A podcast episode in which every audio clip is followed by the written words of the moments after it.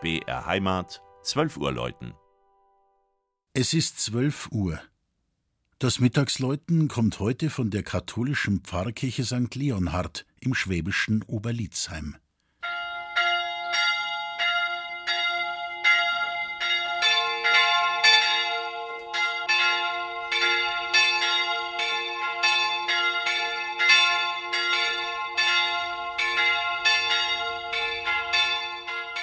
Es ist und bleibt ein Kreuz mit diesen Grenzen. Durch den bewaldeten Höhenzug nördlich der Donau bei Höchstädt verlief früher der Rennweg, die Grenze zwischen der Grafschaft Oettingen-Wallerstein und dem Fürstentum Pfalz-Neuburg. Das Dorf Oberlitzheim hat man bei dieser Gelegenheit schlicht in zwei Teile geschnitten. Der Norden samt Kirche und Pfarrhof gehörte zu Oettingen-Wallerstein, der südliche Teil zu Pfalz-Neuburg.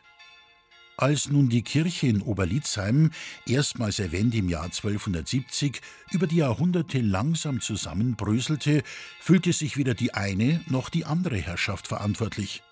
Soll doch der Pfarrer das Geld auftreiben?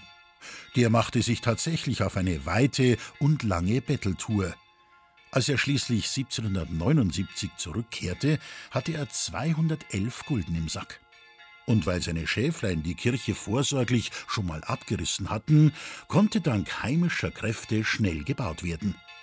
Es entstand ein kleines, feines Gotteshaus.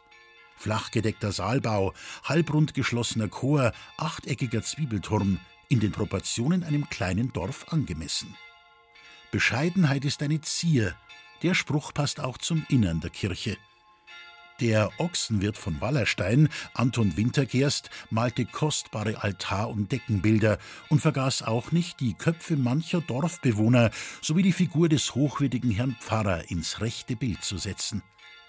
Das Deckenfresko des Chores zeigt die Anbetung des Namens Jesu durch die vier damals bekannten Erdteile. Die Glorie des Kirchenpatrons ist das Thema über dem Langhaus.